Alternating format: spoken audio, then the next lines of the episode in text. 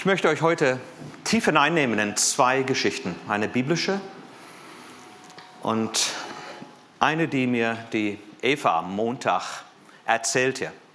Ihr seht hier Eva und ihre Schwester Hannelore, 1940. Jetzt ist sie 91. Diese Geschichte begann natürlich im Krieg. Diese beiden Schwestern, nur ein Jahr trennte sie beide. Die 14-jährige Hannelore, sie schrieb am Ende des Krieges ein Büchlein. Eva hat es mir in die Hände gegeben Montag mit dem Titel Wie zwei Schwestern den Krieg überlebten. Die jüngere Hannelore war die Abenteuerlustige. Nach dem Krieg reiste sie die Welt bis nach Kanada und dort verliebte sie sich. Aber irgendwann mal war die erste Liebe vorbei und sie flog zurück nach Hause, nach Berlin.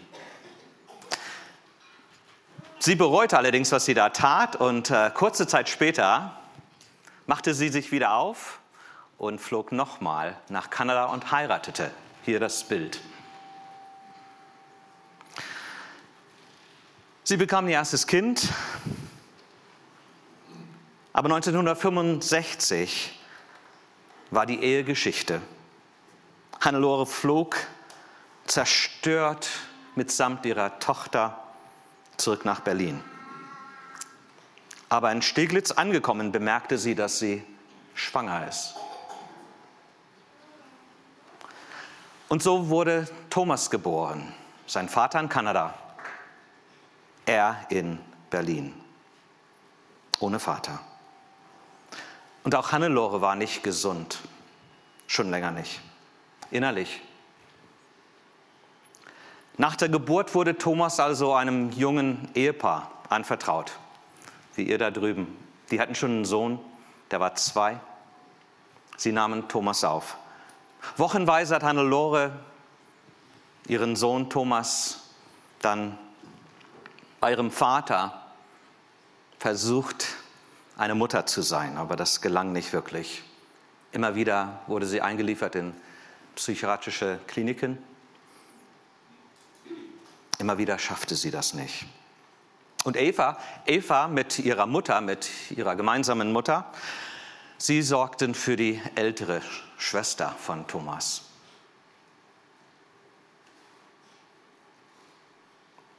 Die Wohnung war zu klein, um Thomas da auch noch mit aufzunehmen. In der dritten Etage wohnten sie da. Die Mutter von Thomas hätte ihn natürlich ein besseres zu Hause gewünscht, aber es war nicht möglich. Ein schneller Schritt nach vorne. Als Thomas drei wurde, gelang es seinem Vater in Kanada, eine Vollmacht zu erwirken, seine Kinder zu sich zu nehmen.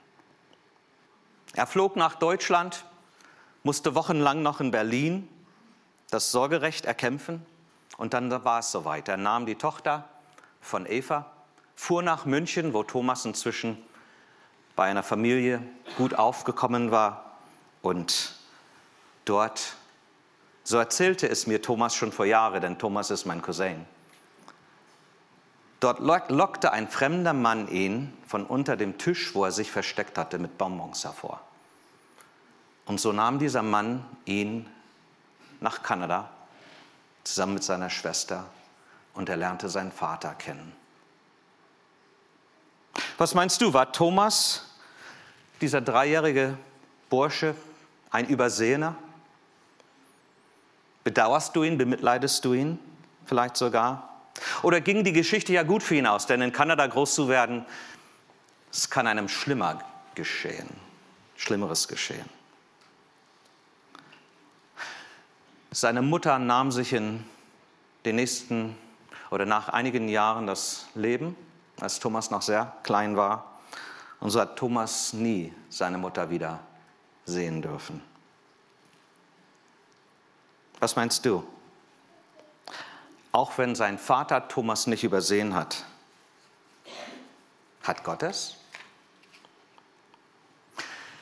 Die biblische Geschichte, in die ich euch hineinführen möchte, ist eine, die ihr kennt. Ich freue mich riesig. Ich habe auch gestalkt, was in Wolfsburg so los ist und habe gesehen, dass letzte Woche der Superintendent Christian Berndt hier gesprochen hat, weil ihr einen Kanzeltausch hier ähm, praktiziert in Wolfsburg, was ich großartig finde. Und das finde ich auch gut so. Es geht um Hagar. Und auch da möchte ich euch noch tiefer hineinführen in diese Geschichte. In Hannover haben wir drei Gottesdienste lang Hagar bewundert, weil auch diese Jahreslosung, die ja hier in Deutschland in den Kirchen so gerne ähm, gefeiert wird und ähm, genutzt wird, um ein ganzes Kirchenjahr so auch zu definieren, weil das uns viel zu sagen hatte. Und ich hoffe, dass du, gerade weil du letzte Woche hier warst, einfach tiefer einsteigen kannst in diese sehr komplizierte Geschichte. Und wenn nicht, dann kann ich dich nur einladen, 1. Mose 16 bis 21 zu lesen. Hagar.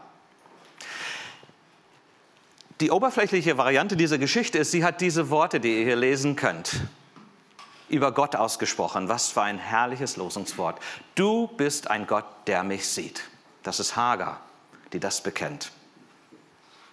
Alles gut, ne? Willkommen in, in das Leben von Hagar. Eigentlich hätte Hagar ebenfalls so eine Übersehene wie Thomas beten können, Gott, warum hast du mir so ein Leben gegeben? Bitter musste sie erfahren, was es bedeutet, benutzt, ja in einem gewissen Sinne sogar missbraucht zu werden. Das ist die Geschichte von Hagar. Sie war nämlich Sklavin. Und es traf sich, dass sie die persönliche Sklavin von Sarah, die Frau des biblischen Stammvaters Abraham, ja war.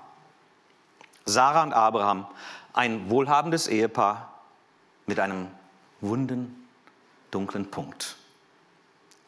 Sie hatten immer noch keine Kinder und waren schon richtig alt geworden. Und dabei, so erzählt die Bibelgeschichte uns, das hatte doch Gott selbst Abraham versprochen, vor vielen Jahren schon, dass er nicht nur Vater, sondern Vater des Volkes Gottes sich nennen soll und wird. Hm, was soll das? Es klappt nicht mit der Zeugung. Jahre vergehen und beide verlieren ihre Geduld und ich glaube auch ihr Vertrauen. Darum entscheiden sie sich ja für diese Leihmutterschaft. Sarah gibt Abraham seinen Segen, er soll mit ihrer Sklavin schlafen. Sie soll dieses ersehnte Kind, diesen Stammhalter gebären. Und das klingt für euch vielleicht komisch, so eine Geschichte aus der Bibel. Und es ist es auch erstmal, aber eigentlich nicht so sehr. Begreift, Hagar ist erstens eine Frau, zweitens eine Sklavin und drittens aus Ägypten. Also, wenn sie ein Kind kriegt, ist das nicht ihr Kind, nicht wenn es von Abraham stammt, auch noch mit dem Segen seiner Frau. Seit, Alters, seit dem Alterstum war das ein Weg, wie Familien sich doch fortpflanzen konnten. Und ich kann mir nicht wirklich vorstellen, dass Hagar sich wohlfühlte, als dieser Plan ihr von Sarah offengelegt worden ist. Oder vielleicht doch? Ist vielleicht doch mit der Schwangerschaft, mit dieser Erfahrung, dass das Kind in ihr wächst, dass sie ein ganz wichtiges Teil von dieser wohlhabenden Familie plötzlich geworden ist, ist vielleicht doch nicht etwas in ihr gewachsen, dass man sie jetzt sieht? In ihrer Einsamkeit und Armut? Auf jeden Fall begreift Sarah das, ihre Herren. Sarah holt Hagar brutal auf den Boden der Tatsachen zurück. Denn Sarah, sie trägt ja auch Wunden in sich herum. Habt ihr ja gehört. Durch diese unerfüllte Schwangerschaft ist sie selbst so tief gekränkt und durch diesen Deal irgendwie gedemütigt worden, dass Sarah diese werdende Mutter so behandelt, dass Hagar abhaut. die Flucht bis hinein in die Wüste wählt. Hier in diesem unerwarteten und unlösbaren Konflikt, da betet sie dieses Gebet. Gott, du bist der Gott, der mich sieht. Und jetzt frage ich dich, ist da ein Fragezeichen oder ein Ausrufezeichen hinter diesem Satz zu setzen? Wie viel Verletzungen und wie viele Kränkungen liegen in dieser Geschichte. Und wir sind noch am Anfang. Die Geschichte von Hagar. Hagar steht zudem auch nun vor dem kompletten Nichts. Das begreift man oft nicht, wenn man das so liest. Sie wird vertrieben, sie ist einsam, sie ist nicht mal mehr tauglich als Sklavin. Vielleicht kann sie den Sohn noch verkaufen oder gesund erziehen und dann wird er arbeiten. Sie wird ja auch nur noch älter. Ihr ganzes Leben liegt also in Scherben als alleinerziehende Mutter. Sie hat keine Rechte und ohne Schutz schreit sie diesen Satz. Und ich glaube, sie schreit ihn zunächst so. Niemand sieht mich. Und Gott, jetzt wird es spannend. Und Gott schickt den Engel des Herrn. Es ist übrigens das erste Mal, dass der Engel des Herrn in der Bibel auftaucht. Ich hoffe, das macht was mit dir. Eine Sklavin, eine Frau, eine wirklich verzweifelte, auf ein zerstörtes Leben blickende wird besucht von einem Engel. Und da steht es so ganz bezeichnend in manchen Übersetzungen. Und der Engel fand sie in der Wüste. Er fand sie.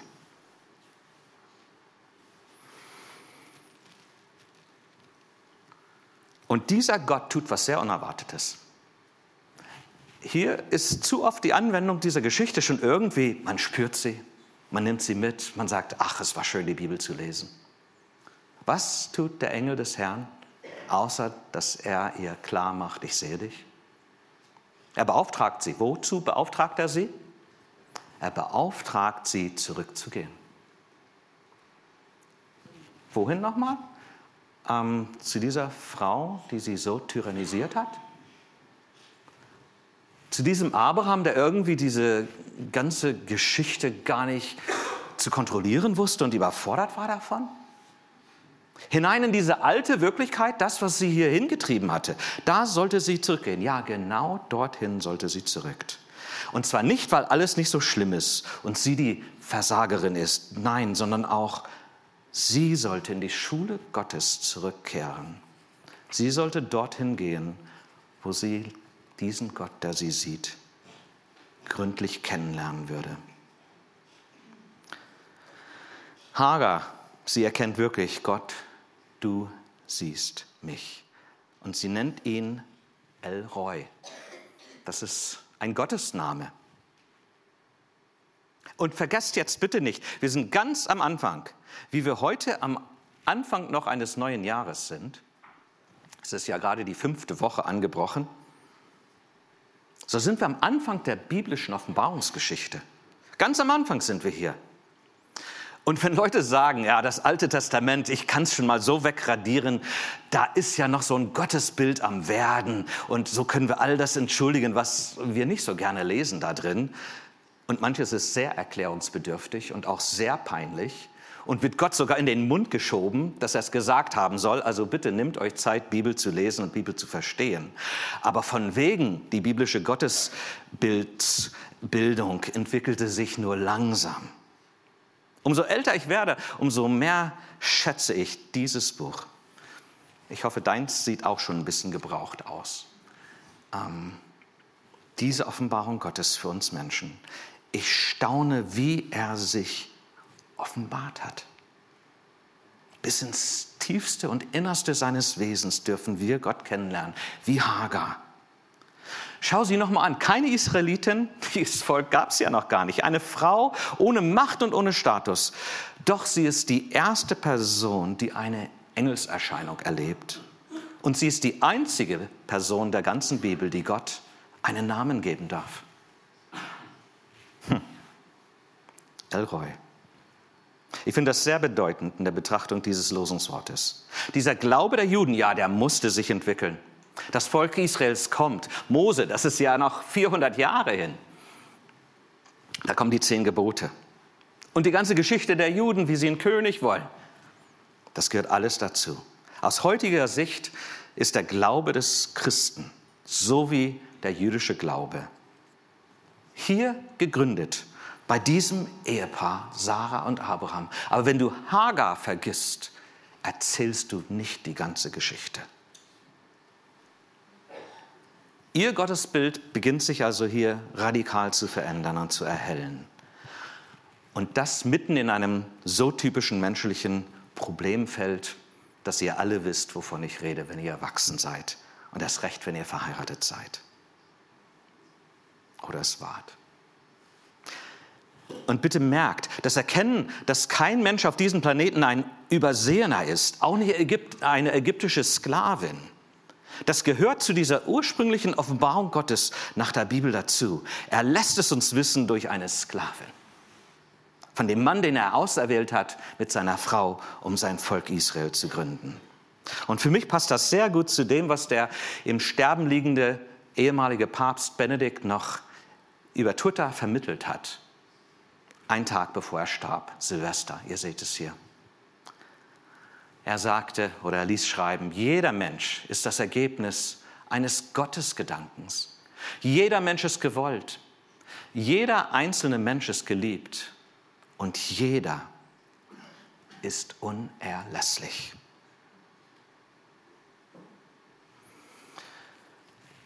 Thomas ist heute 57 und Eva ist 91. Gehen ihre Geschichten gut aus? Ich kann es dir nicht sagen, du wirst das selber beurteilen müssen. Eva war ja drei Jahre für seine Schwester da, bis sie beide nach Kanada mitgenommen wurden. Eva heiratete danach. Aber sie war nur wenige Jahre verheiratet. Ihr Mann ist schon früh an Krebs verstorben und sie hat nie wieder geheiratet. Sie lebt heute noch in dieser Wohnung, wo seine Schwester lebte. Ich saß da und trank einen Kaffee mit ihr Montag. 75 Jahre, dritte Etage, Steglitz. Irgendwann erwähnte sie, das ist das Kinderzimmer von deiner Schwester gewesen, Thomas. Das nächste Bild. Hier seht ihr sie beide. Thomas selbst ist mehr als einmal in seinen Teen- und jung erwachsenen Jahren von zu Hause abgehauen in Kanada. Als ich letzten Sonntag über den verlorenen Sohn predigte, da hat er mir nachher gesagt, genau so hat man mich immer genannt. Ich war einfach der verlorene Sohn. Er ist wirklich abgehauen, er war einfach weg, wochenlang. Damals gab es nicht Handys, Internet, E-Mail. Und das fand er gut so. Der Name passte, sagt er. Denn der Glaube und das Leben mit Jesus, es wurde für ihn dann in jungen Jahren doch prägend. Und so wollte er, hatte er zwei Berufswünsche, Pastor oder Journalist. In Jordanien erlebte er, wie Gott ihn gebrauchte. Er schrieb Artikel für eine Zeitung über das, was da wirklich abging und leider bis heute immer noch abgeht. Und er hat die politische Wahrheit so mutig auf Papier gebracht, aber auch seinen eigenen Blick darauf als Christ so treffend hineingeschrieben, dass er bis heute davon gut leben kann und für eine Zeitung schreibt in einer Stadt in, in, in Kanada, die so groß ist wie Wolfsburg. Nein, die ist größer, sie ist so groß wie Hannover. Hm. In Jordanien hat er sich verliebt, unsterblich, in eine Ärztin. Jean heißt sie. Sie hatte die gleiche Herzenshaltung wie er, aber sie begleitete vor allem werdende Mutter. Nach ihrer Hochzeit führte Gott Jean und Thomas dann nach Uganda. 13 Jahre lang half Jean durch ein universitäres Ausbildungsprogramm Hebammen und Krankenschwestern die Todesrate von Mütter bei der Geburt in Uganda zu senken. 6000 Mütter sterben jedes Jahr in Uganda bei der Geburt. In Deutschland manchmal drei, manchmal vier.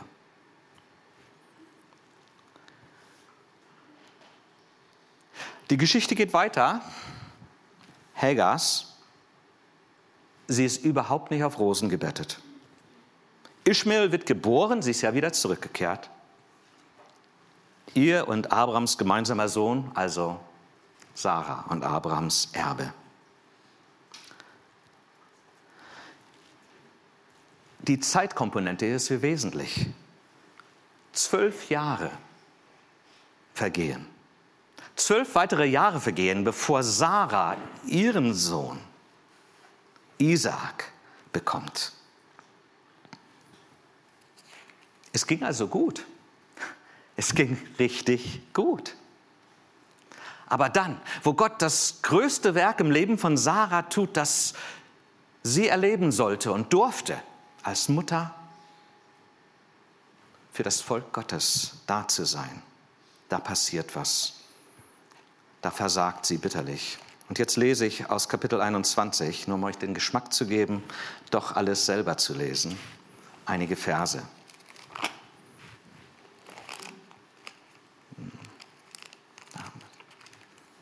Der Herr erhielt sein Versprechen, das er Sarah gegeben hatte.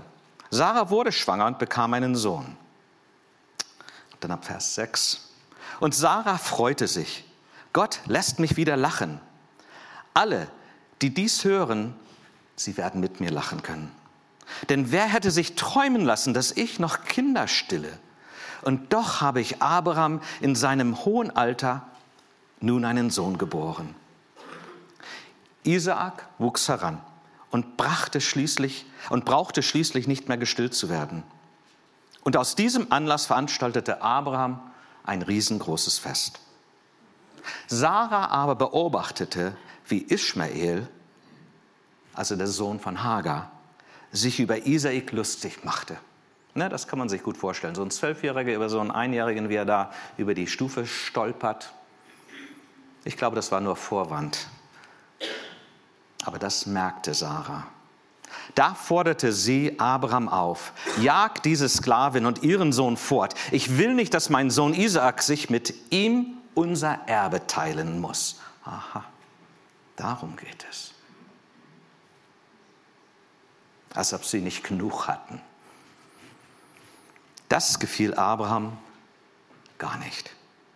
Denn Ismael war schließlich auch sein Sohn. Abraham hatte das nicht vergessen können. Gott aber sprach zu Abraham, ärgere dich nicht wegen des Jungen und deiner Sklavin. Tu alles, was Sarah verlangt, denn nur die Nachkommen Isaaks sollen als deine Nachkommen bezeichnet werden, Abraham. Doch, ich werde auch aus Ismaels Nachkommen ein Volk machen, weil auch er dein Sohn ist. Ganz viele Botschaften da drin. Ich hoffe, es rädert bei dir. Am nächsten Morgen stand Abraham früh auf. Er gab Hagar äh, Reiseverpflegung und einen Wasserschlauch mit und legte ihr beides über die Schultern. Dann schickte er sie fort zusammen mit ihrem Sohn. Also Abraham tat das Richtige. Er schenkte ihr noch und gab ihr mit, was er ihr nur geben konnte und sagen konnte, also ich wünschte, es könnte anders ausgehen, aber es kann nicht anders ausgehen. Aber Gott meint es gut auch mit dir. Das ist, was hier drin steckt. Hagar ging weg und irrte sich in der Wüste von Beersheba umher. Als sie das Wasser im Schlauch ausgetrunken hatten, ließ sie ihren Jungen im Schatten eines Busches zurück. Sie selbst ging noch etwa ein Steinwurf entfernt auf den Boden und sprach, ich kann nicht mit ansehen, wie mein Sohn stirbt. Und sie seufzte und brach in Tränen aus. Aber Gott, hör sehr aufmerksam zu, hörte das Schreien des Jungen Und der Engel Gottes rief Hagar vom Himmel aus zu, Hagar, was ist mit dir? Hab keine Angst. Gott hat das Weinen deines Sohnes gehört, der dort liegt. Steh auf, nimm den Jungen und halte ihn fest an der Hand, denn ich werde seine Nachkommen zu einem großen Volk auch machen. Da öffnete Gott Hagar die Augen, sodass sie einen Brunnen entdeckte. Dort füllte sie ihren Wasserschlauch und gab den Jungen zum Trinken. Gott war mit dem Jungen. Und dann fährt die Geschichte fort. Ich kann nur sagen, ich lade dich ein, lese Bibel aus Gewohnheit. Begreife, wie Gott wirkt in den Geschichten der Menschen, auch in deiner Geschichte. Gott kümmert sich um alle Völker. Schon in der Ursprungsgeschichte des Volkes Israel ist es verankert worden. Die Bibelausleger, wenn man sich die Mühe macht, sie zu lesen, sagen alle, hier spiegelt Gott schon das, was das eigene Volk nun erleben und durchleiden wird und muss. Ja, das große Offenbaren Gottes in ihr Leben, hurra, das Scheitern in ihrer Bereitschaft, ihm Gehorsam und Nachfolge zu schenken. Der Exodus, die Wüstenwanderung, der Abfall von Gott, der Ruin des Tempels, mehrfach, des ganzen, ähm, des ganzen Volkes in seiner Struktur der zwölf Stämme. Und jetzt komme ich zu dir und dein vielleicht sehr kompliziertes oder vielleicht einfach nur trist und langweilig anscheinendes oder anfühlendes Leben. Auch du könntest dich und solltest dich in diese Geschichten hineinnehmen lassen, finde ich. Spiegelt nicht deine Lebensgeschichte sich hier wieder? Du bist ein Gott, der mich sieht. Also neutestamentlich gesprochen möchte ich sagen, hier sehe ich vor allem Gottes Offenbarung in Jesus. Dieser Gott, der uns als Menschheit sieht und gekommen ist, als einer von uns, Mensch mit nur zwei Armen und zwei Beinen und einem sehr leicht zerstörbaren Körper. Er, dieser Gottessohn, er geht zu denen, die ihn wirklich brauchen, zu einem blinden Bartimäus, der auf der Straße nicht aufhört zu betteln und er spricht ihn an und beschenkt ihn. Er sieht die Frau mit den inneren Blutungen. Und er sucht sie. Fragt, wer hat mich berührt? Weil er mit ihr sprechen möchte. Und die Frauen es schwerer hatten, wenn es eng wurde, überhaupt in die Jesu Nähe zu kommen. Er sah diesen kleinen Zachäus, reich und wohlhabend, dem schönsten Auto in Jericho, aber leer versteckt da im Maulbeerbaum und sagte, ich muss mal mit dir Mittagessen. Ich habe dir was zu erzählen. Er sah den Nathanael, diesen Frommen, diesen Bibelstudierenden unter dem Feigenbaum. Auch ihm hat er was zu sagen.